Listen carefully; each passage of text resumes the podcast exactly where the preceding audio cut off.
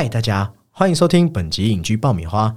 肥胖失控的身躯，困缚在小房屋内的心灵，失去人生该如何救赎他人与救赎自己？我的金鱼老爸不仅讲一个肥胖者的故事，更以亲情引人泪崩，看见人在执念中的爱与恨。那么本期就将我 Summer 还有鸡哥，嗨，大家好，来带您看看这只搁浅金鱼要如何落下尾鳍，给大海最后一个拥抱。哇，那看完金鱼老爸，鸡哥，你有以泪洗面吗？我有没有以泪洗面？又是差一点，可以吗？这个这个答案你满意吗？我给你另外一个答案，我觉得你肯定不会以泪洗面，因为人家是金鱼，你就是帝王乌贼。帝王大王酸浆油那种东西。帝王乌贼不是好像会攻击金鱼吗？然后就是你会故意唱反调，就人家在哭，你在笑。没有啊，他也会被抹香鲸捕食啊，对不对？总总有那么一部电影会成为抹香鲸的。对，反正我们录一百集，我就要想一百集方式，一百种方式抹那个抹黑你哦。那讲到唱反调，嘿，对我又要很硬要的转回这次的主题，唱反调就会想到负评、负面评价或批评声浪这些字眼。其实啊，在我走出戏院的时候，我有感觉到我的金鱼老爸，他会是一部评价非常两极的电影。我先说我自己的看法，我自己是喜欢的，我是支持我的金鱼老爸是一部超优质电影的那边，因为我被感动到。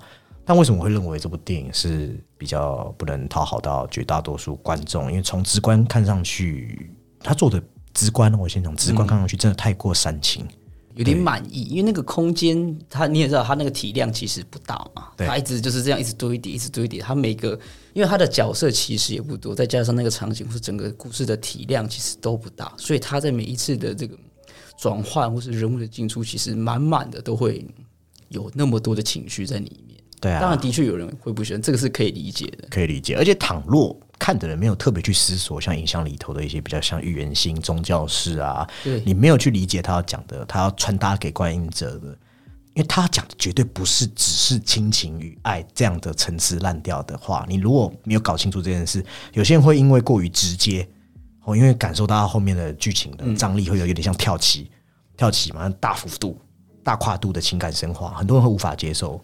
会认为说人物的转变太不合理啊之类的，但在我看来，导演并不是要用很宏观的去看爸爸、女儿、爱人的妹妹、牧师这些人的，也不像牧师啊、传教士这些人的情感转变，而是导演他全部都浓缩在金鱼老爸的视角，讲他的主观视角，讲他的身心灵变化，把他的内心浓烈的情感全部都具象化了。你可以说他后面的那个。结尾当然就是，我觉得有一部分除了浓烈之外，还有那个结尾可能也是造成两极化的原因啊。但是你要看，他不只是那个视角从里面，从呃我们的说的那个老爸出发也好，等等的，可以看到每个角色自己所定义的救赎，其实都是包括自我而已。嗯，对，就是说，如果你看完你觉得有不合理的地方，那恰恰是因为你看到的其实只是金鱼爸爸的内心视角而已。导演是刻意塑造出这样的狭隘性。你可以说是他一厢情愿，你也可以说是金鱼爸爸的信念。他不相信神，只是最后去诞生出犹如像宗教向死而生那样的一种强烈的精神意志。那我觉得讲的更直白，也是影片要点出的一个人性的破绽。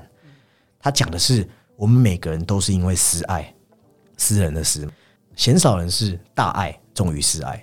你肯定是爱家人胜于路人嘛？你不要跟我说你爱路人胜于家人。是啊，这个东西就是，所以才会有那么多，你知道，不管是文学或是影视作品啊，对于爱的阐述其实是非常多方面的。这个东西不不只是历史，或者是说你每个所谓的东西方民族的差异、男女的差异等等，它会有很多很多大家可以解读的观点。对啊，所以说到这样的私情私爱，就代表说人肯定是自私的，而且甚至是爱自己。胜过爱他人，那导演其实蛮狡猾，他就是用这样爱的信念，这样一个好像可以骗过所有人的字眼来包装，其实都是名为个人信念的自私。啊，你会说哪里嘎？你说我们为之动容的金鱼 Daily 是自私的，其实我认为是的。那这点我们后面会放在后面聊。那聊到这边，聊完刚才那一 part，不免会让我想到前几天在和鸡哥开录音会议时。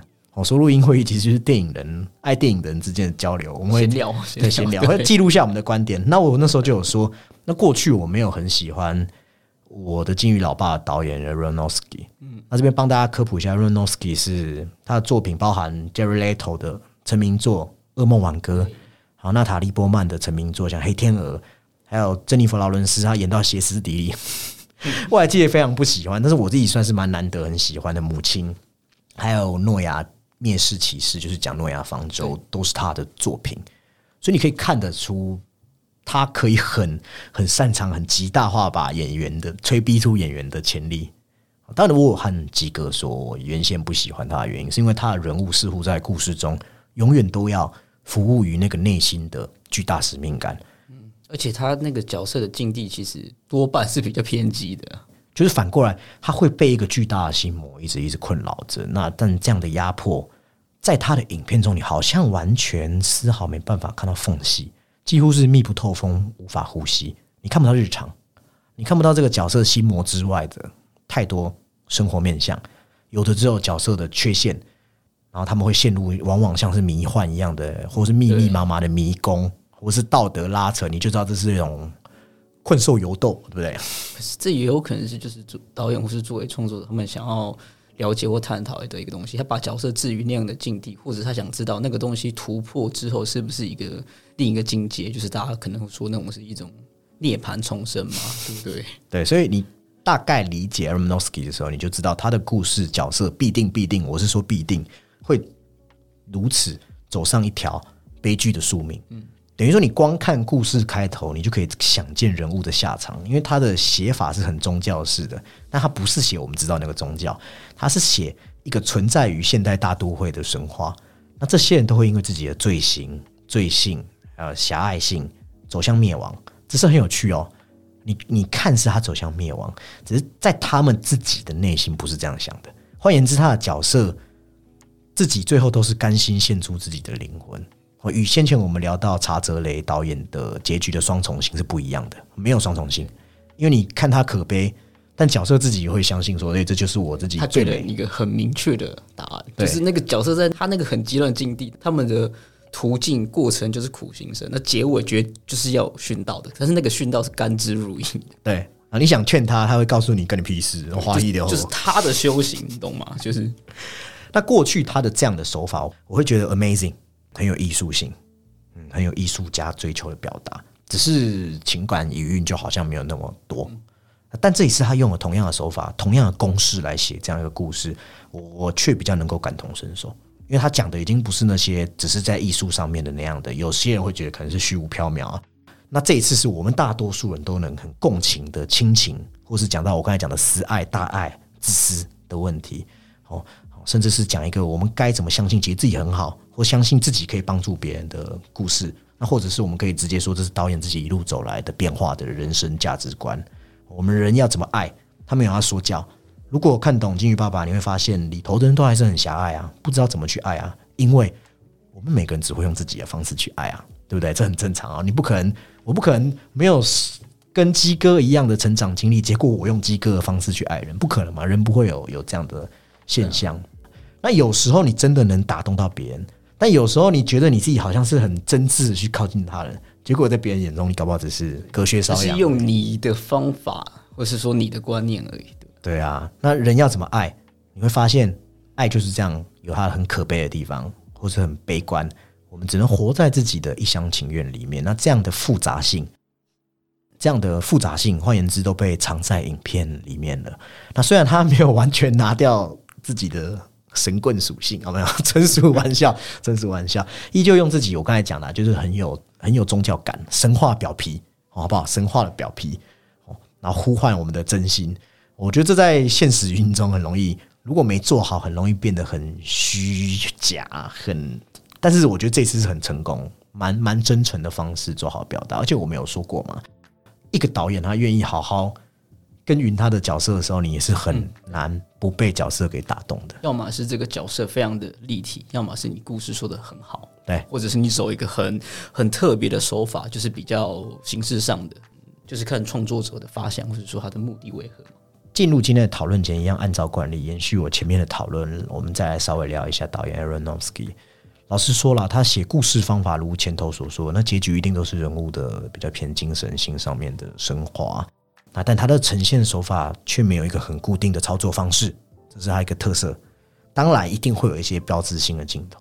举凡我那时候有跟鸡哥聊到，就是你有看过《噩梦万歌》，人物吸毒后迷幻的倒卧在地上，天空俯视下来的视角，就是那种上帝视角，对上帝视角，那苍茫无力的感觉，这是他很爱用的镜头。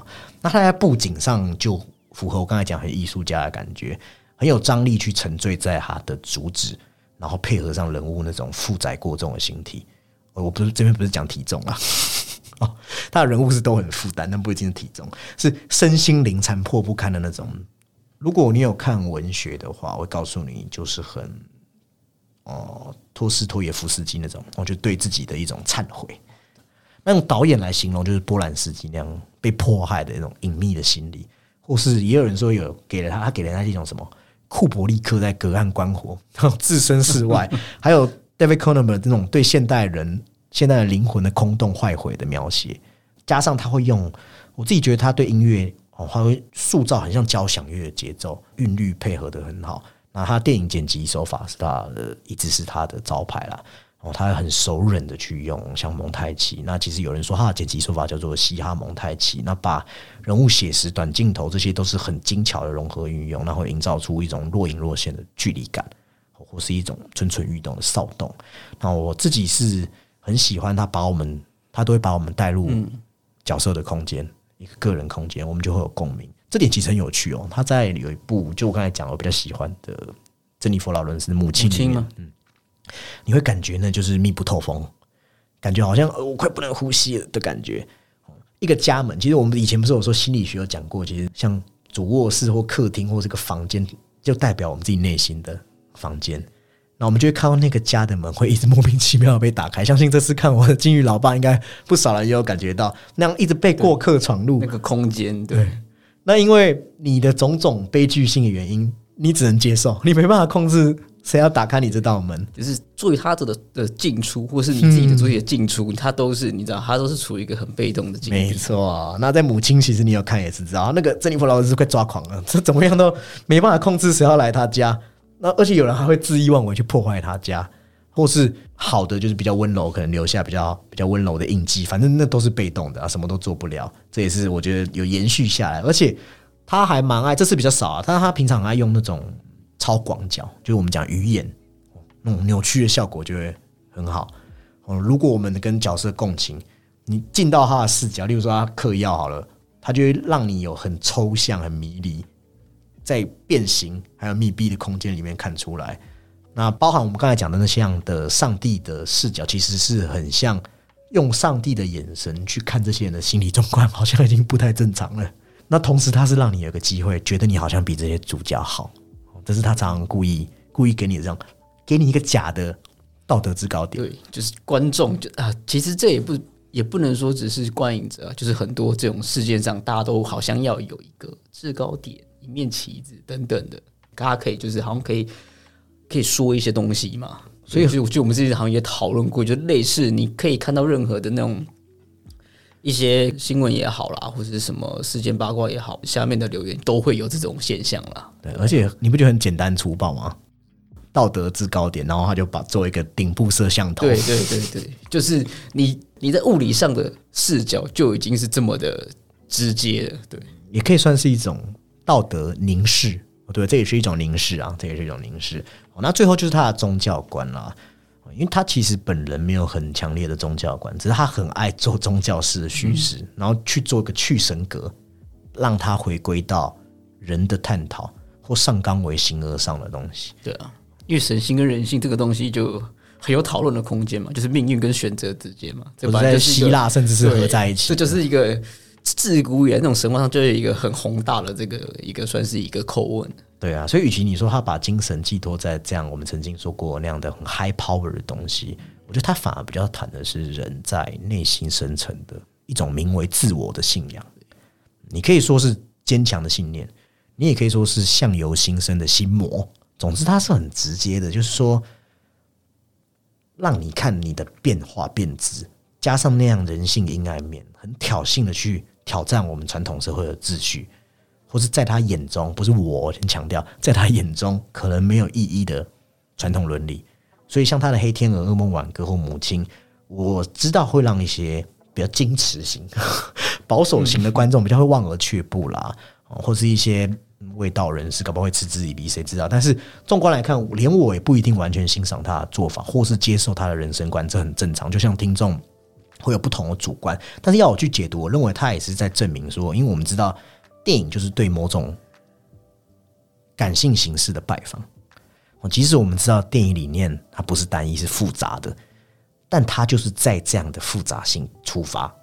然后去寻求某种纯粹性，所以我觉得这是很高明。尤其对艺术创作，他写人的痛苦是真的非常非常有一套。嗯，好，那聊完导演，其实回到故事，我觉得他在这次有稍微改变了一些过去的做法。当然，比较像以前的，就是说基哥刚刚好像有提到，就是说很压迫，或者我刚才讲的心魔束缚。因为他在我的金鱼老爸特别选了比较窄的一点三三比一的比例，我觉得非常窄的画幅，让男主角很肥胖的身躯，就是有点挚爱男型，更更占据整个比例啊，很满，对，就是对，很满，很直观的，就是你要大家看到他在那个空间也好，荧幕也好，而且不是他是他直观的也给你看他的那个庞大的那个的的的身躯啊，对，而且用了比较偏灰暗的色调。因为他讲一个比较心令人心碎的故事，那在技法上，我觉得这一次少了过去他比较花巧的东西，呃，比较着重在整个空间的营造，密闭空间，因为它要凸显，因为它毕竟是改编自舞台剧的东西，所以比较更着重在演员和演员的交流，加上他的摄影师，他一个老搭档叫马修里巴提克，在母亲中用的空间摄影，其实这次就直接移过来。好，那我刚刚讲到舞台剧改编，所以你会觉得演员调度诶。在可活动的范围内，其实就很像一个戏剧舞台。那他们的表演，他们好像会走到定点的那种走位的感觉。那加上另外一个可以归功的，就是特效化妆哦，让布兰登·费雪男主角，他其实根本什么都还没演，你看到他的样子，你就知道他一定是个很哀伤的人。那整个剧组都有很大的功劳，我觉得都帮助演员他们。因为我觉得这部片有一个很好的特色，就是演员各个表现都在很高标之上，全体几乎没有一个。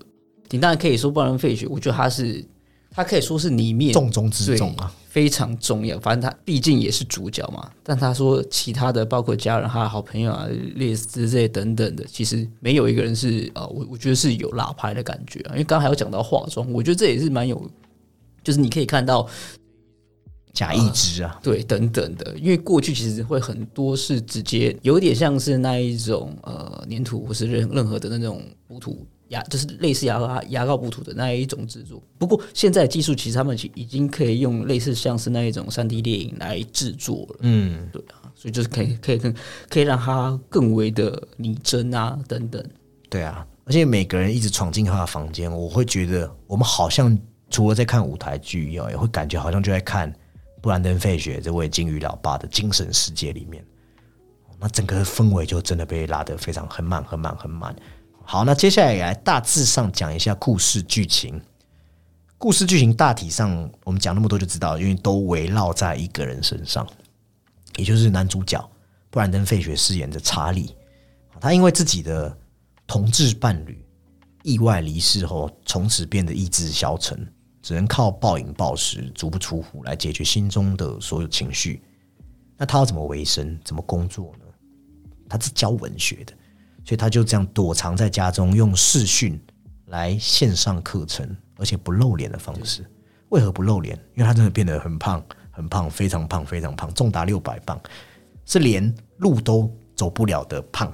你甚至可以说他整个人的模样。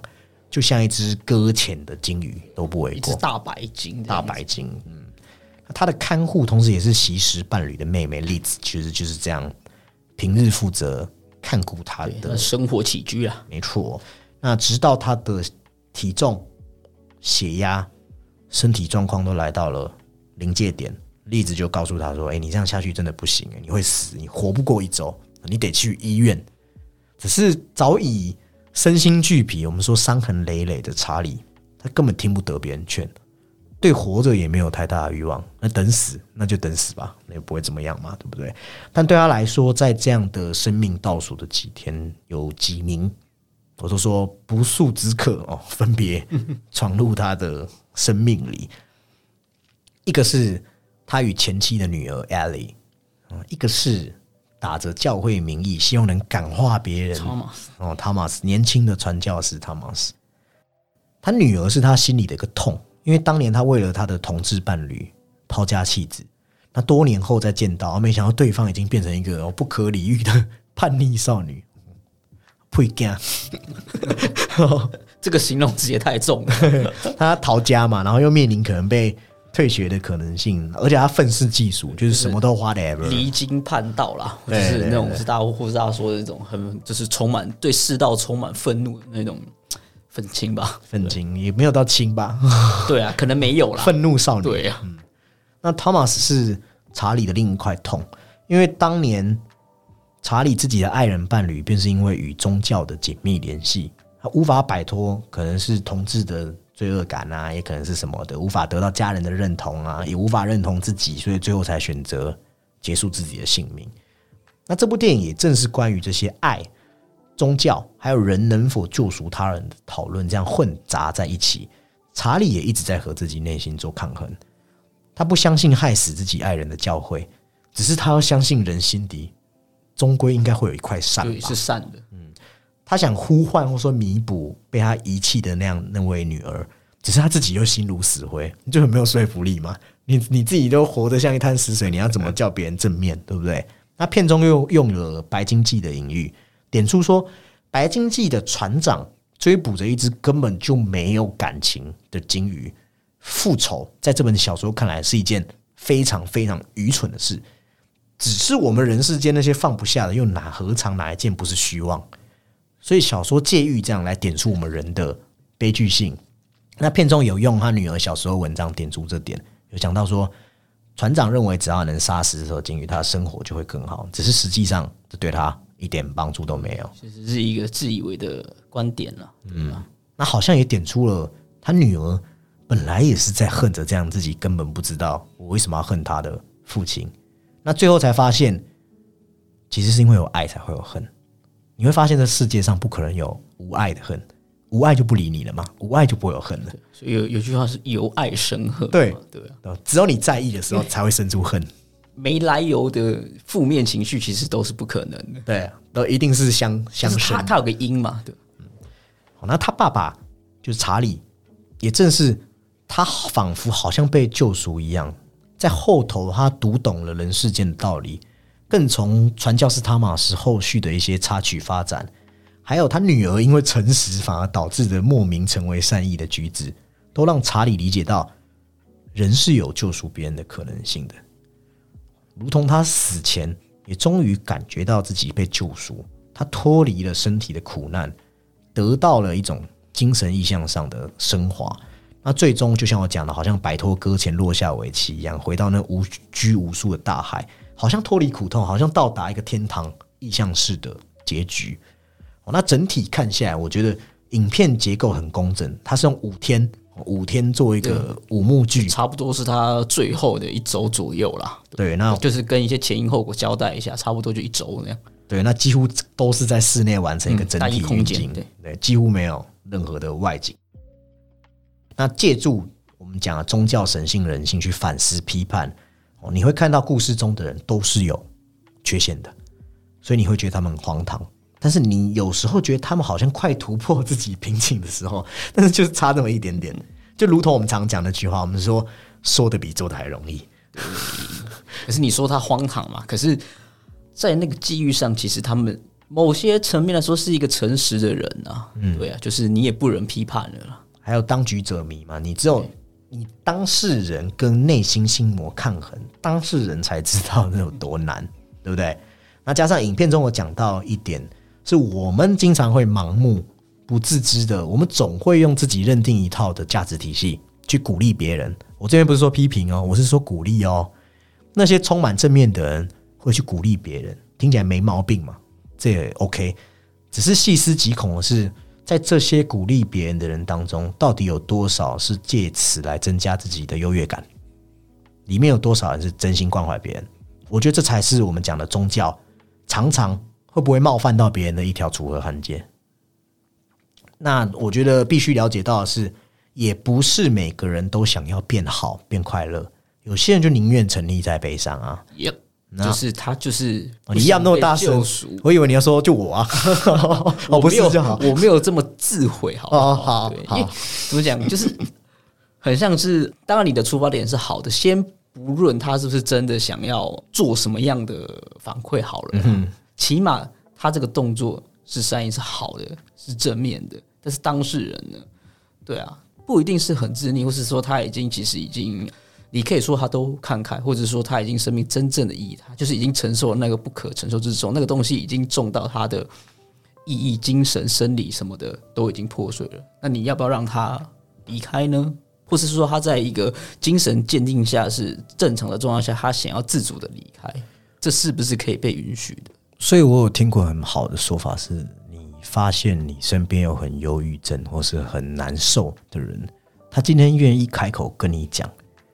你就不要再劝他，他有时候需要可能只是你的陪伴而已，而不是你在那边。就是有一些人就是你要太，也不能说什么，可能太啊太急于对做一些言行跟举止，背后目的不一定是我刚才讲的，说自己的优越感不一定。有时候有些人也是善意，有时候你要就是他真的是不是那么说他想要干嘛干嘛，而是真的是一个好的出发点啊。但你有时候热情过剩，就会导致别人的反感。哦，自己要去拿捏好，因为有的人真的是希望，有的人真的是深陷泥泞，他那时刻只是希望把脸探进泥巴堆里面，他什么都不看，不要看，什么都不想管。那这样的人，你急着要伸出援手，你真的是对他好吗？没有一定答案吧，对不对？哦，那尽管这整个故事就发生在室内，那加上我们刚才不断赞美的他很精准的。场面调度，那结尾还是很魔幻色彩的，有一道光那样射下来。特别是这样的全篇围绕在一个人的精神性的表达的时候，那这个挑大梁的主角就真的特别重要吧？那布兰登·费雪真的是我觉得奉献他从影以来形象最突破、最有颠覆性的角色，哪怕他只是全程几乎都坐在沙发上。他也可以用眼神啊、面部啊去传达一个濒死之人的绝望。他也很难站起来啊，对啊，不太合理。对，就是我说他是这部角色的重中之重，那这有双关语，因为还真的蛮重的哦。那他回顾自己的愧疚的时候，还有他担心别人看他的面貌。我觉得如果大家有二刷，可以去看他的用眼睛来演戏的方法。那我觉得犹如互文的是说，布兰登·费雪与。查理戏里戏外的这样互文的人生啦，好，那我们都知道嘛，因为像我跟鸡哥的小时候，我们都因为泰山神鬼传奇，我甚至在别的节目受访的时候，我说我小时候喜欢的就是神鬼传奇。那那时候布兰登·费雪就是一个好莱坞的奶油小生，但有在关注他的人就会发现，这个人好像消失在影坛一段时间，慢慢慢的。对，那一方面是因为他是。动作明星，他的戏路会有一度时间是受限的。那二来，他拍动作戏的时候真的很敬业，他有时候是坚持不用替身，所以导致他过于操劳，对，全身是伤。他身体上的伤其实好像有一度让他长达，我记得是七个月吧，就是没有办法好好的行动这样子。对，因为他潮水小，后来发生那样的，像二零一二台风袭击美国东海，他被一个巨木砸到他的背部。那就毁了，好像是一个最后一根稻草啊。那但是是巨木，就行走都有困难了。那你就想，你你不能动的时候，你就会发福，会影响体态。所以后来大家看到他的时候，啪没了，帅气脸庞也没了，大肌肉也没了，行动力也变迟缓，代表什么？他不可能再接打戏，连健康这么简单要求，在此时那个时候都是很异常困难的。哦，你以为结束了吗？还没完哦。接二连三悲剧，后来他爱的妈妈突然离癌过世，然后老婆还对他们离婚了。嗯，其实很像电影里面的查理，就一路向下，再也爬不起来。我们也可以说他是自己形象的殉道者，因为被埋葬在那个勇闯木乃伊巢穴的记忆里面。But 如果你说是过气。或者是说巴比伦，就我们前阵子聊到巴比伦讲的那种被时代淘汰的演员，也就算了。布兰登·费雪有说，其实他的个性是比较可以接受的，他是属于大而化之，只是他心里一直有个结，就是发生在二零零三年夏天，那时候他参加一场午宴，谁知道他被好莱坞记者协会的前主席叫伯克，对，哦上下其手还性骚扰。他当下他当然有制止他，只是回家后他说话有点吓到，说不出话。老婆问他，没办法好好讲。他说当当下他就像好像就是一个小男孩，就是小朋友，他人过于惊吓的时候会会突然一个脑片一片空白嘛，断片嘛。对，他说当下就是没有办法说出任何的话之类的。那他后来有决定鼓起勇气，就写信回击，也希望可以得到对方一个解释，只是没想到毫无效果，还反遭施压。哦，他更生气了，他想要讨回公道，很消极啊，他们的那个对啊。只是对方就是还反咬他说：“你只是在捏造事实，一副就是说啊，我的我的小恩诺，我的小恩诺，哦，你要道歉，好啦，对不起啦，那种感觉啊。”不是那个道歉，大家有看新闻，就是那道歉其实有点避重就轻了。那个事实是不被承认，他对啊，道歉是基于他的感受而道歉的。或者我讲一个更更就是真相啊，就是说，当你看到对方发出新闻稿的时候，你可以很自然知道那个权力的天平在哪谁那边呢？对不对？对吧？事实上就是这样。那从此他就没有什么太多工作上了，其实这就会让他怀疑说：，哎，到底是我能力不行，还是我被默契封杀？那其实，在夜深人静里，他常常会问说：自己后悔吗？自己是不是当初应该不要站出来？只是他也知道说，坚持做对的事情是容不下后悔回望的。那其实这几年他就是默默把这些苦吞在心里。那直到二零一六年，他演了一个影集，好像叫《婚外情事》，那是演一个比较肥胖的狱警，虽然没有当年的帅气的外貌了，只是反而让他可以去开始雕琢自己过往比较可能忽略的演技，那重新获得一些掌声。只是那时候他还是觉得不够。因为他内心惶惶然的感觉，我觉得也算自我怀疑吧。那种那种惶恐。那后来一通电话终于响起，就是 Aronofsky 打来的电话。那导演其实有坦诚说，最初写这剧本的时候，布兰登·费雪不是他的第一个选择。有一个很可爱的原因，是因为导演说这角色有六百磅。我很想问 Aronofsky，你怎么找六百磅？你要去哪里找到六百磅的？那他就说，这后来就变成一个疯狂的追逐，因为他觉得你找不到六百磅，那有没有三百磅？有没有四百磅？神经病！那后来他看到布兰登·费雪也有一部什么，他自己讲的是什么低成本巴西电影的预告片。艾伦·诺斯基看到这个预告片，就旋即产生说：“嗯，我想要跟他见面。”那他就说，他们之间化学反应几乎是这样瞬间发生。他第一眼看到他，他说他一离开办公室，他感觉到。还很兴奋，告诉杂志记者说：“那个电光一闪的瞬间，他说我知道他可以扮演一个大多数人一开始会不屑一顾的角色，只是五分钟之后，大家会对他产生好感，因为那是 Brandon Fisher 的特质。然后二十分钟后，你就会爱上这个角色，然后之后你就会被他伤透心。那后来在威尼斯影展，就去年的时候演完，就得到长达六分钟的。”鼓掌，而且包含到现在还有入围奥斯卡最佳男主角，有引起一波热议跟讨论。那刚刚其实有讲到说，那个化妆行动是很困难的，比如说他从沙发上站起来，那不是他演技而已哦，他是真的很困难。他其实多数其实很长时候就是要人家就是搀扶啊。对，他说那个义肢他很难行动，但是布兰登·费雪的讲句我觉得很棒啊。他说他也有义务要确保这一切要让他很麻烦。因为这样才可以很准确符合反映出肥胖者的生活嘛？我觉得这样的言谈也可以显见，其实他还是对戏剧很热爱，还是有对很敬业。那后来他在纽约首映的时候，就道出他的心声啦。他有说他很感谢大家给他肯定，让他有点心潮腾涌。只是他想念的不是过去那样的轰轰动动，他觉得是很像泛起层层微波，是感激。他觉得他比二十年前还要舒服，他不用再管那些帅气的形象，而且他觉得在他认识的所有演员里面，没有一个不会因为工作而心存感激。他也提醒自己，永远不能忘记这点。那尽管我都说他现在身材其实真的比中年大叔还中年大叔，我觉得在拿到剧本的时候，也很像看到镜子，对他来说，就是他有一种内外互文的。那也正是这样，电影和现实就会在他身上有一个高度重合。我这边绝对不是只说他有六百磅那么重啊，那我是说角色命运和演员经历就模糊了，就呼应我们常常讲的说戏如人生，人生如戏，或是演员修养里面讲的，你不是表演，你是在真实生活。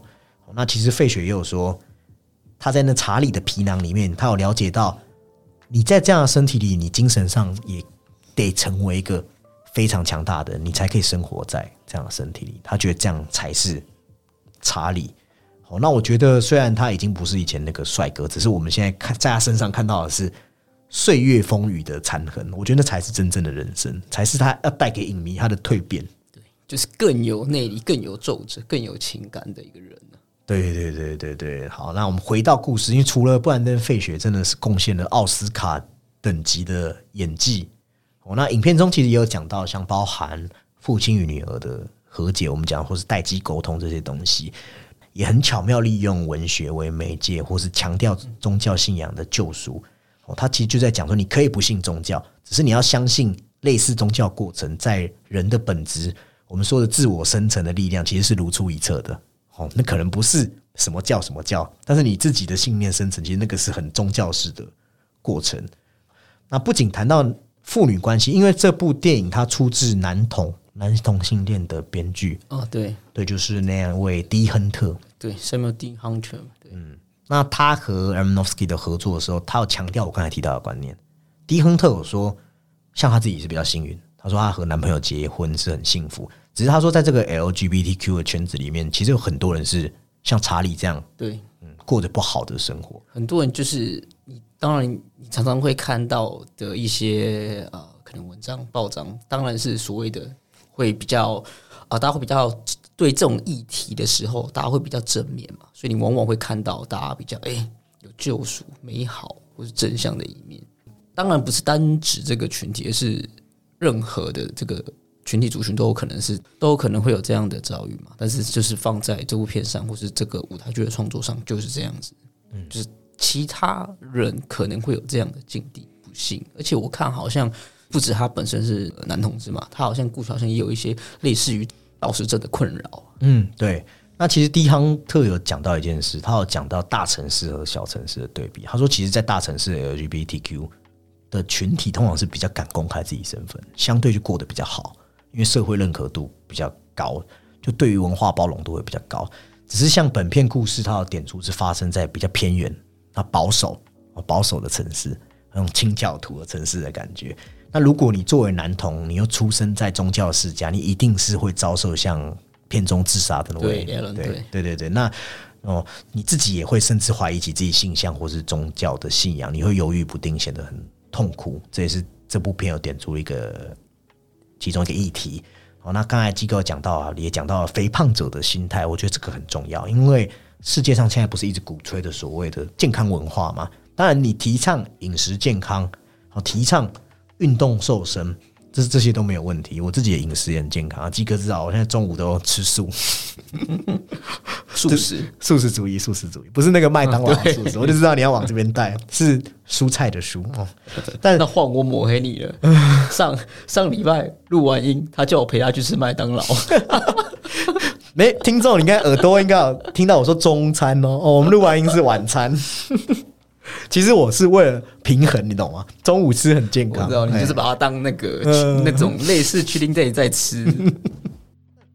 我要讲的是，是不是因为这样，变成说肥胖者常会贴会被贴上一个懒惰的标签，好导致我们会忽略说肥胖的人他有很多的不得不啊，比方说无论是疾病产生，对。什么甲状腺？有一些是可能压力导致的，可能是内分泌啊，或是本来每一个人的吸收程度就不太一样。对啊，自律神经，或者胃的问题，或者我们讲忧郁症、躁郁症，我觉得都是现代社会中，我不会说是经常被我们忽略，只是大家在骂人家胖子的时候，是确实忽略这件事情。而且有时候你不用骂他，有时候就是投以的眼光就很，就是让人不舒服啊。对啊，而且这样的东西是，就是我讲的多重噪音这种。它是会互相影响，你没办法去归咎于一一个原因。那过去有一份来自英国协会心理协会资料显示说，并非仅仅是因为缺乏意志会导致肥胖，我就验证我这个说法。包含有些人就是天生就是遗传风险嘛，或是说，其实现代人的生活也会受到工作压力导致你暴饮暴食，那环境也是个因素。甚至这份研究报告写说，其实比较在贫困地区的人。因为他要承受更大压力，那他自己待的地方不能给他一个很好的体育活动的环境，他负担不起那些比较健康的。我们之前在骨肉总和有说，你要做个素食主义者，你还得要有钱啊，对不对？运动啊，健身房啊，科学化的训练啊，好的补给品啊，都是需要一定的资源啊。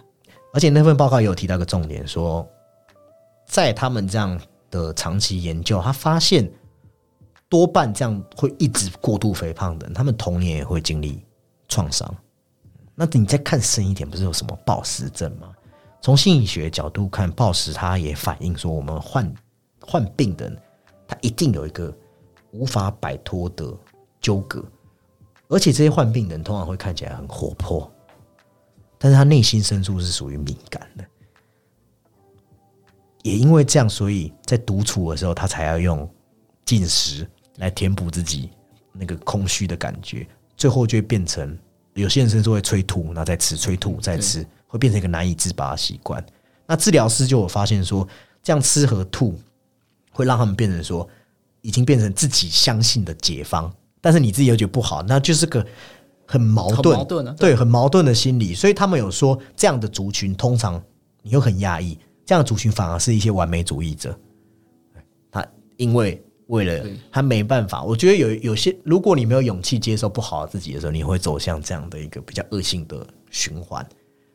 但这些都是电影，虽虽然没有着重啊，只是我觉得也不失为这部电影给的一个提醒。观点其实非常的文明病呢，对，因为其实现在很多人会用吃当做一个出口或是发泄这样子。当然，这个电影它做的很。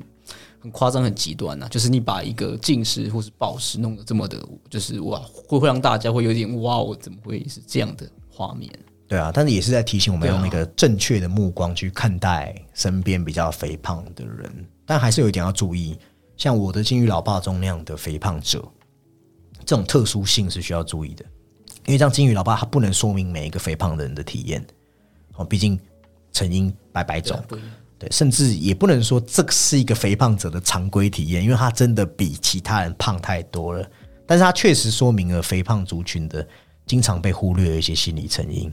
即使当 Aronofsky 他讲的范围有限，导演也没有真的要去太探讨背后的成因，有一点可惜。但我觉得跟不会构成影片的好坏，只是说，哎，我想看到可能他背后是怎么慢慢累积而成。但是导演没有要着重探讨在这边。那导演着重探讨了什么？我们就现在就继续深入聊。导演就聊到我们势必要得一定提到的白经济。想要读懂白经济与这对。父女之间的关系，首先得让我们先回到作者梅尔维尔在一八五一年写的这部世界名著的《白鲸记》里面去寻找线索。那但其实啊，这本小说一八五一年嘛，你听到年份也知道，故事是比较好懂的，毫不啰嗦，大致上就在写雅哈船长，他为了复仇，一路上都在追逐这只白色墨香鲸，叫莫比迪克。那最终他与这只鲸鱼就是同归于尽嘛。那如果对应到电影中，雅哈船长无疑就是指向那位充满恨意的女儿，就艾莉。那你要知道，雅哈船长在这个故事里面，他比白金还要残忍，还要邪恶。他一度是邪恶的象征，因为你看到他在小说中的作为，常常缺乏道德作为底线，而且缺乏一个理性思想，只是任本能去驱使行动的付出，然后酿成悲剧发生。当然，你要注意哦，我要强调，划重点。雅哈他也不是一个恶缘的坏人，他会变得失去人性，其实是因为他曾经被白金咬断大腿，就像艾莉也是因为被他父亲对抛弃才会心生怨怼嘛。只是雅哈是用自己的小人之心去揣度说，哎，这白金咬断我，肯定是怀着不良用心，自己脑补了过脑补白金怎么会有人性，对不对？白金怎么会我我我这雅哈腿看起来好好吃。不会嘛？这这点就很像艾莉说，他认为爸爸这样做一定是他不爱我，这都是他和雅哈一样。那所以雅哈一定要和白金一较高下嘛？他要帮自己争一口气，他觉得他自己觉得而已，内心空虚好像这样可以得到满足，然后去获得一个心理上的平衡。于是他为了报仇，你会看到雅哈船长在这部小说过程中几乎都是不择手段的。这些描写的会。不仅将大自然恶魔化，而且会变成这种仇恨是无法缓解的。但同时，小说也为他的疯狂偏执找了一些可以辩解的理由。故事中有写到说，他的报复心理会扩大到所有抹香鲸。他越去猎杀这些巨兽，他会觉得自己越增加机会，他就这样一条一条的杀下去。那最后一条鲸就是他要猎杀最可恨的那一条。那最可恨的那一条对应的就是查理嘛，所以也呼应白鲸记中每个人看到这一头白色巨兽的时候，就像我们看到查理这样肥胖的身躯的时候，我们是不是每个人都会有不同的想法？你看，我在白鲸记里面，雅哈眼里只是仇人，那里面有描述一些异教徒。他们觉得鲸鱼是怪物，就好像这部电影的对对的一些人看到它是什么样的反应，恶心或什么的。那某些人在小说中，某些人眼里，他会变成瞬间成为一个神的化身，也好是说查理在他电影内，包含女儿眼里他是伤害自己的混蛋嘛，教徒眼里是恶心的统治。那在某些学生面前，学富五车的他在露出真面目以前，也可能是被尊敬的对象啊。一头鲸鱼。白白种面貌，也对应到社会的不同成见。我觉得乃至于有一段戏，大家可以去细品，就是说，当他公开自己的面容的时候，还是有学生把他当成奇观呢。你们看有人在拍吗？对啊。那再深挖下去，其实原作者梅尔维尔他最初写作还有个目的，也和这部片有点类似，要写这作品来制衡清教徒，制衡清教主义，因为他觉得。他没有认为信仰不好，但他认为清教徒主义它带来的是一种狭隘，对，很窒息。就是他的那个比较啊条条规规的一些，可能就是那一种教义，其实会，我觉得某一方面这种东西会对社会地位是有一点影响的，或者说这一种大众的价值观，当你的这个宗教的影响力够大的时候，对你讲到社会地位，我觉得讲的非常好，或是过往那些守旧思维会变成说。我本来不是要去给内心一个安慰，怎么变成连在教会里面也有在比谁的权力比较大了？也就是这样的主张，所以很讽刺的是，当他完成白金记不久前，其实那时候欧洲在发生了焚烧女巫的事件所以他写作的目的就是想要攻击当时新英格兰区那些打着宗教口号，其实是带有征服殖民思想的体制。其实也呼应了我的金鱼老爸的故事中。e m l o s k y 当然不是要大肆去批判宗教，只是他却大肆批判那些用宗教来满足自己道德感的人，以为自己就是对的的那一群愚昧之人。那至于哦，还有很多人会问的是，结局是什么意涵？其实结局最好理解，但是他与自己女儿和解啊。好，结束没有啦。很多人看出去就会就这样啦，只是这点我们大家会在详谈。为了理清脉络，我觉得让我们回到往前转，回到影片最前面。你还记得艾莉第一次见到查理，他不是很刁难，说叫他爸站起来吗？坏，bad bad girl，非常挑衅，他折磨他，因为他很生气嘛，他觉得是你害我被抛弃，所以你要为我的悲伤负责。嗯，这是一个十七岁小孩会有的想法，这很正常。那我觉得这一幕是理解电影结尾的关键，因为当后来他大声朗读文章的时候，他们第一次有一个真正的联系。那查理也。再次真的是试图要站起来朝他走过去，我觉得那是身为父亲一个最后的忏悔，而且不断向他女儿重申说：“我爸爸，我看到你本来，我看到的是你本真的面貌，而且一直是这样。”那那一段努力很重要，就是他爬起来那段很重要，因为毕竟我们都常讲，一个人不是看他说什么，而是看他做什么。你用嘴巴说我很关心你，谁都会。你记记钱，其实也是一个基本的本分而已。那我们知道，他早已早已经就是摆烂败给这副身体，只是他为了他女儿第一次做出一点点的突破。对，就是他第一次的站起来，或者说他因为他自己本身就是可能文学的背景嘛，借由文学作品，就是他有其实有很多的这种在跟女儿建建立起联系的这一种意向。对，所以那时候他们就好像仰望到天空一样，那时候镜头不是给了一个美丽巨大的白光？那我觉得。你那个白光是什么？是取决于观众你的信仰是什么。无论是什么，它也可以单单只是你某个精神上面的意念。你你你认为那是什么，就是什么。那同时，我艾莉把这些文字念给爸爸的时候，他自己也有得到文字的救赎。因为那一瞬间，他想到写下那些文字时候的自己。他写这个东西的时候，他还有父亲啊，他还有爱与被爱。那时候他还可以相信别人，那时候他还有感受到幸福快乐，所以这就是我要讲的。其实结局是有两种解读方向的，一种是我们大家很希望看到的父女大和解嘛。那一种则是我最最前面一直提到的，会不会这些都只是查理的一厢情愿？我会这样讲，是因为我们几乎看过每一部 e r m n o s k y 的电影，所以我们都知道它的主题是人类缺陷。那这些人类最后会给自己一个成色的理由来合理化自己的缺陷，可以是 Ellie 的，也可以是就是老爸的，他们各自的那个，这是一个不关乎的，就是这个两个就是看似有联系，但是那个真正的救赎的只能是自己救自己对，所以我认为它是一种重塑，它有另一层意涵，我来分享一下，就是说这部电影其实是关于人类行为、人类的模糊性，还有人性的真相。Charlie 看到女儿优点。只是其他人是看到艾莉的缺点，那对同一个行为的不同看法，就会导致不同的解释。其实就像艾莉帮助汤马斯时候一样，我们到现在还是不确定艾莉是不是要帮助他。按照正常的常理了，我觉得艾莉应该是要弄他，只是谁又说的准？没有人知道。里面就是电影中 Ellie 其实有多次这样子的这种想要就作恶的行为啦。对啊，对，所以其实你可以推敲一下。作为人本身本来就是具有非常的多重性啊，对啊，你包括像查理那样子嘛，不想被救，那又想救别人，这不是很矛盾？你即使再怎么推敲，还是你自己的版本。对啊，这就是这部电影很暧昧性很厉害的地方。如果你站在查理这边，那你就会相信他心中是有善良，是可以得救嘛？但很有可能他真的是想伤害汤马斯。那这样想来看，所以他的行为就会显得非常残忍。所以观众解读他的行为方式，可能会更多与我们刚才一直提到的观众自己的信仰和个人价值观有关，而不是电影中发生的任何事。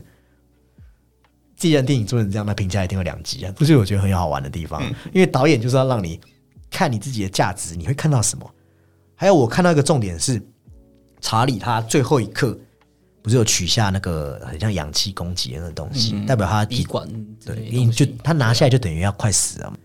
那走向艾莉，他知道他的所作所为会杀死他自己嘛？但他还是执意要在他女儿面前做这样的自杀行为。maybe 他跌倒就挂了，谁知道？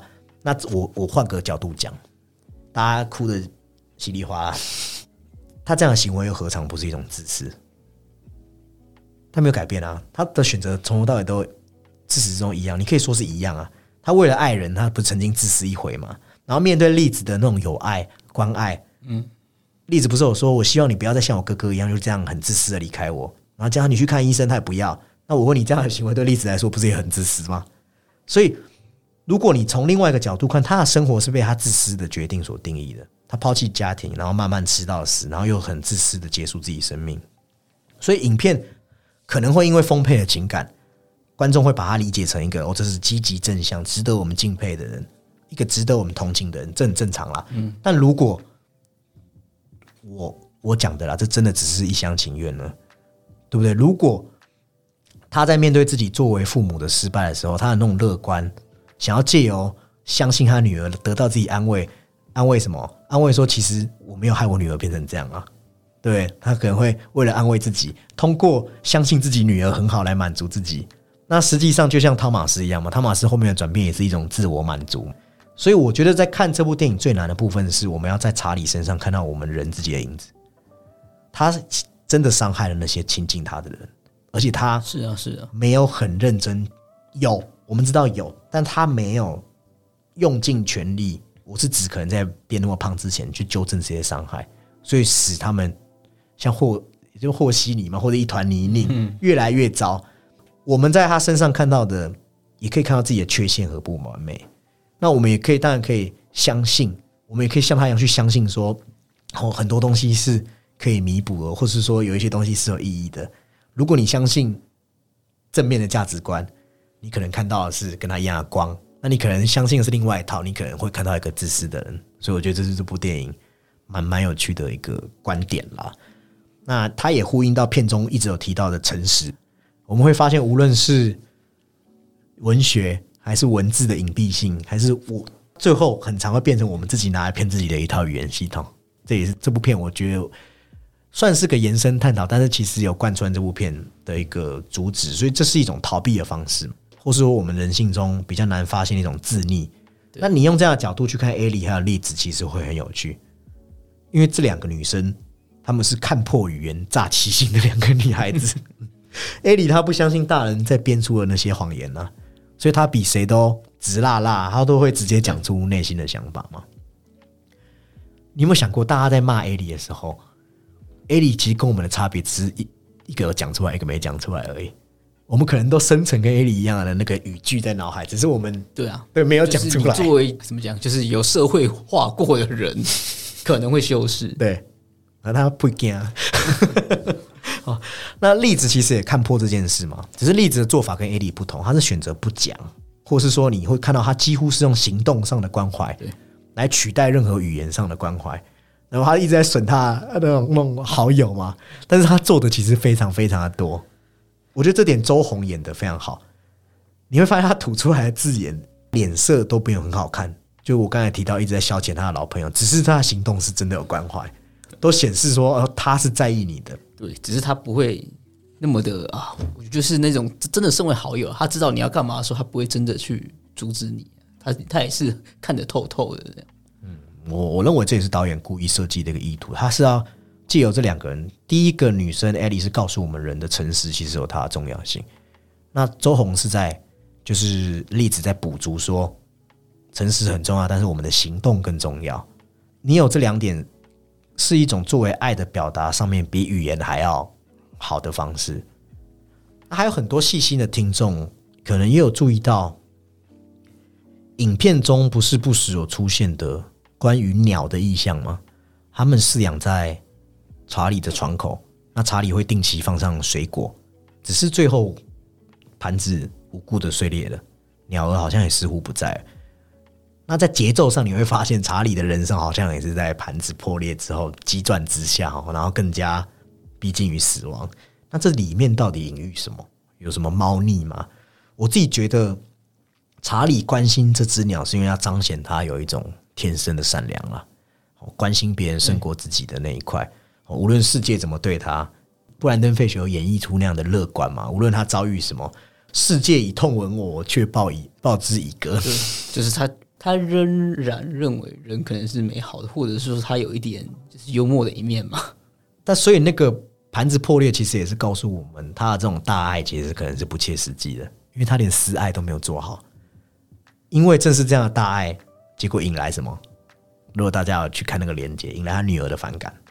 因为他女儿隐隐然有发现到那个鸟儿的盘子的事情，那女儿其实是嗤之以鼻，他觉得说你连爸都当不好，你还想照顾鸟，所以非常高的机会是他女儿把盘子用破，因为他大半生都不在他老爸身边嘛，他嫉妒他爸只照顾一只鸟，没有陪伴他，而且你再往一个细思极恐的地方看，查理给鸟吃什么？水果，水果是他们家最健康的食物，结果他连自己都没照顾好，然后去顾着照顾鸟儿。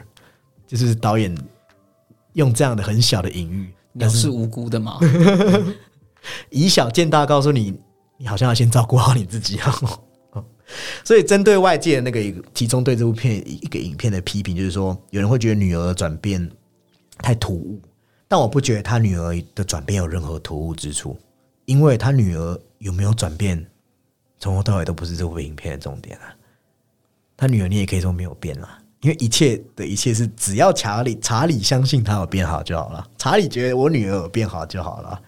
毕竟我前面有说嘛，他是一个纯然用查理视角出发的故事，他必须要这样相信他女儿变好，才可以弥补他内心的对他罪恶他那个他知道自己是将死之人嘛，所以他必须得相信他才有后面的那个光的意象，他才有真正的得到自身认为的救赎。所以很有趣的是，当他告诉艾莉说你自你是个多棒的人的时候，其实不代表他百分百相信这件事，只是他试图把他看作这件事真的存在。告诉我要相信啊，对啊，因为导演很贼啦，导演没有去营造太多说艾莉是个好人的迹象，当然也没有说艾莉是坏人啊，只是说没有让你看到他身上太多的变化。但是确实，这就是查理无条件的，或是说我们讲为人父亲。得要无条件的相信自己的女儿，因为女儿就是像种子一样，你至少要浇灌她嘛。你会长成什么样子你不知道，但是你至少要把那样的水浇灌上去。好，那我们今天讨论剧情跟它一些核心寓意差不多这边，那接下来就是我们的心得评分时间。那这边先有请鸡哥哦来为我们讲评，这让鸡哥没有泪流满面的原因是什么呢？我在心里泪流满面 啊，可以，对对对，只是没有外表出来。好了，就是对于查理，其实他，我觉得这是一个可能是一个呃，他的那个庞大神区可以视为一个这种各项负面，这种悔恨啊，或者是不幸，寻求救赎，或是说，或者是说在等待什么的一个。集合体吧，那我觉得里面的东西其实它也不像是说任何的这一种要寻求一个大和解，而是所谓的就是刚有稍稍提过的这些所谓的救赎，或者是说你的这个结尾的训导等等，其实都是自己给自己的啊。有部分的那个批评可能会是来自于那个过于的煽情，或是说那个结尾。可是我觉得那个结尾其实你可以用比较不同的面向去。解读嘛，因为大家觉得被救赎是被升华的那个意象太过于明显了。当然，它是有一点宗教意味，但是你可以看到，其实 Charlie 的那个过程中，其实有时候他这一种，你可以说宣导，是说他自主的寻求死亡这种自杀，其实在某些教育中是不被认可的。嗯，所以他其实是有一点点的反宗教，或是所谓的反神性，就是重回人性这边，他用人性来重塑可能这一种教义。或是这一种宗教的意涵，因为毕竟人人性不像宗教这么的呃，就是这不像宗教的条规，就是这么的死板板的。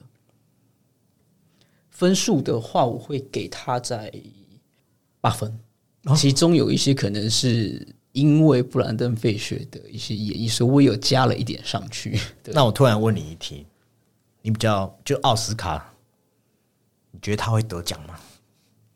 你说他会得奖吗？哇哦！就稍微聊一下，因为我们跟听众可以预告，我们之后也会开单集来聊一下奥斯卡的男的男女主角的得奖可能性等等分析等等的。对，那这部分我把这个悬念就留到我们那一集再说。我我因为我觉得两个的发跟克林法洛，对我就都很喜欢。可是因为现在我们其实我们录这集的时候才刚我才刚看完那个《金鱼老爸》没多久而已。所以可能那个分数会比较高，但是我说那个高没有高过于科林法洛，可能还在持平的阶段。嗯，对啊，嗯，对，其实这个很难去看，因为因为其实两种表演是完全不同，对，都交出了很漂亮的表演，而且都是在他们各自的也就是那种演员生涯都有一个好像有突破一个东西的感觉。嗯，应该说两者都交出很漂亮的表演，我想说哇，这什么公关话术吗？哎，两者的表演不好吗？对了，对了，这个都是都是我们的这个，就是内心的这个算是大热门啊。对，至少你会被布兰登·费雪，是因为你又想到，如果又知道他背后的故事，就是那个感动的感觉，哇哇，就是会有这一种激动在啊。对啊，好，那我觉得整体看下这个故事，就把人压缩到极致啊，就很压迫嘛。前面一直一直不断提到的。那虽然我们讲我讲了，不要一直讲我们，我讲 a b r a n o s k y 定的缺点还是有啦，包含我刚才提到会摒弃所有日常，或者说为了展现角色走火入魔，他人物会失去和一般生活性上面比较生活的表达。只是我觉得放到一个将死之人身上，这说服力就会比过去几部电影来的更合理多了。还有演员出色的表演，就布兰登、周红还有。妹妹就是沙地辛克，这小女孩不错，虽然她不是小女孩，好像已经二十岁了。然后把愤怒那深锁在眉头，那个表演非常的好。我我以为你要说那个字，那不一定啊。那其实这是一个回溯的故事嘛？你会从他们这样的一互动，你会看到这些过往的伤疤在争吵中会一点点被揭开，好像剥洋葱一样，你一层一层剥开，才可以看到事情的真相。那我同时我觉得导演很有意思的是，他借由描写肥胖哦外观的丑陋，来表达对美的衬托和盼望，其实从而达到像我们说的铺路社会异化还有疏离的目的，如同达达艺术或是当代很多艺术都不描写美，是描写丑，意思就是说，你艺术不是以美为唯一兴趣的准则的时候。你以前被认为不堪入目的意象，也会得到一些重新的价值评估。那当然，他们的目的是要在离经叛道或是这样的意象中去表达对现实的批判，先解构。对，那对丑的关注其实也是包含对议员认同的反抗。没有固定标准的丑，成为对于这样单一标准的一种反叛。那我觉得，你看到这样肥胖的人，也是要逼我们去打破我们惯性的一些思维模式。那某种意义上，如果他我们知道的一妹只是追求瘦啊，或者追求美，或者艺术家只是用同一套，就是我们常常讲我最讨厌的同一套价值体系不断在创作，就代表其实你潜意识中是要去符合。某种传统的标准，还有多数人的审美固化了，对。但丑不同，它可以放任肆意的呈现，没有固定模式，没有在这样不拘的思绪中，反而会让这部电影有很呈现出满满的艺术感。我觉得这样的批判力量，还有对那样的自由的渴求，会更加强烈。所以他的超大身形绝对不是只是噱头而已。好，他这个视觉感的存在，其实第一时间就可以给你一种强烈的情绪。就像我讲的是一只肥大白鲸，但是其实承载着满满的痛苦。那还有让这样世俗的苦变成上纲到形而上一个很精神性的探讨。我觉得电影结束的恰到好处，它解脱了。我觉得是不是也可以看成导演提供这样一个开放空间，最后这样升华？你可以很乐观去相信人性，也可以认为这只是一个人死前，毕竟一个人死前本来就看到很多意象嘛的自我陶醉。但无论如何。你看到那一幕，我觉得，对我觉得那样从病痛的泥沼中挣脱出来那样的感觉是会打动所有人的。对，所以整体来看哦，整体来看的话，我会给到大概七点七的高分。对，同时我觉得也是非常推荐给大家去看的，因为这部电影真的有做出和我们知道同类型的电影比较不同的艺术表达。那还有当然。私心啊，我个人也非常的喜欢布兰登·费雪，对，所以整体来说，嗯，这真是一部不错的电影。对，呃，鸡哥干好像等待我说出什么答案一样。对，对，不会啊，不会啊，这好的东西我们就会讲真的嘛。对，那我们今天的讨论就差不多这边结束。那如果你也喜欢我们的节目，哦，或是就像我们刚才预告，我们。想要 follow 我们之后对奥斯卡影片的讨论，或或是想要什么跟我们聊的，也都可以在 FB 或 IG 私信留言给我们。那如果你也支持我们动一动手指，就可以在 Apple Podcast 留下五星评论。那我们本期的讨论这边告一段落，拜拜，拜拜。